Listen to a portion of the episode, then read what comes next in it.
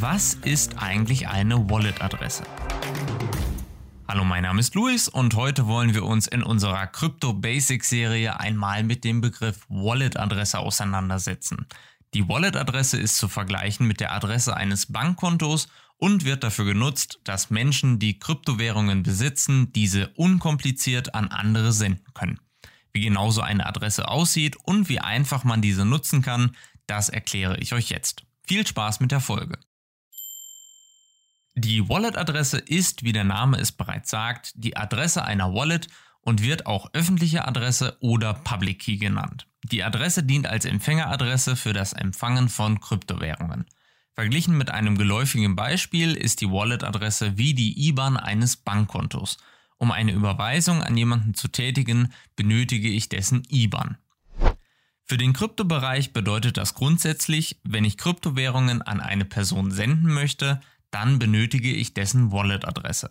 Ebenso gebe ich anderen meine Wallet-Adresse, wenn ich Kryptowährungen empfangen möchte. Jetzt ist ja eine IBAN eine relativ übersichtliche Folge von Buchstaben und Zahlen.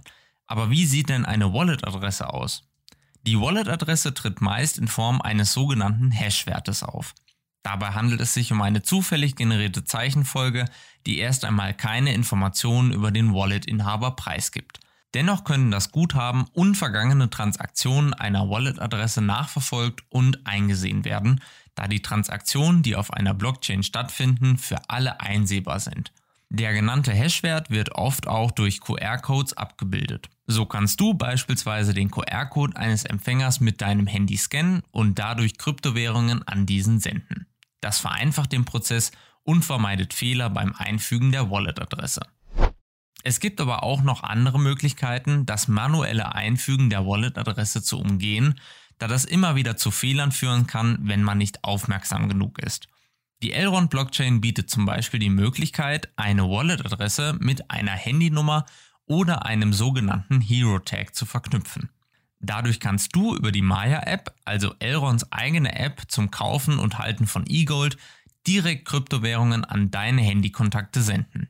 Die einzige Voraussetzung dafür ist, dass auch deine Kontakte die Maya-App nutzen. Dieser Hero Tag ist ein individuell wählbarer Name, genau wie ein Benutzername auf einer sozialen Plattform.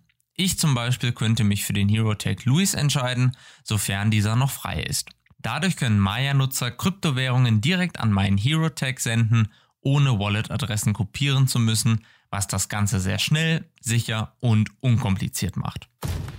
Wenn dir diese Folge gefallen hat, dann hör auch gerne nächstes Mal wieder rein. In unserer Basic-Serie erklären wir jede Woche die wichtigsten Begriffe zum Thema Blockchain, Krypto und DeFi, damit du dich besser in der Kryptowelt zurechtfindest. Hast du eine bestimmte Frage, Lob oder Feedback zu unserem Podcast, dann schreib uns gerne an hello at istari.vision oder besuche uns auf Twitter, Telegram und Facebook. Bis dahin, alles Gute und Happy Staking, euer Luis.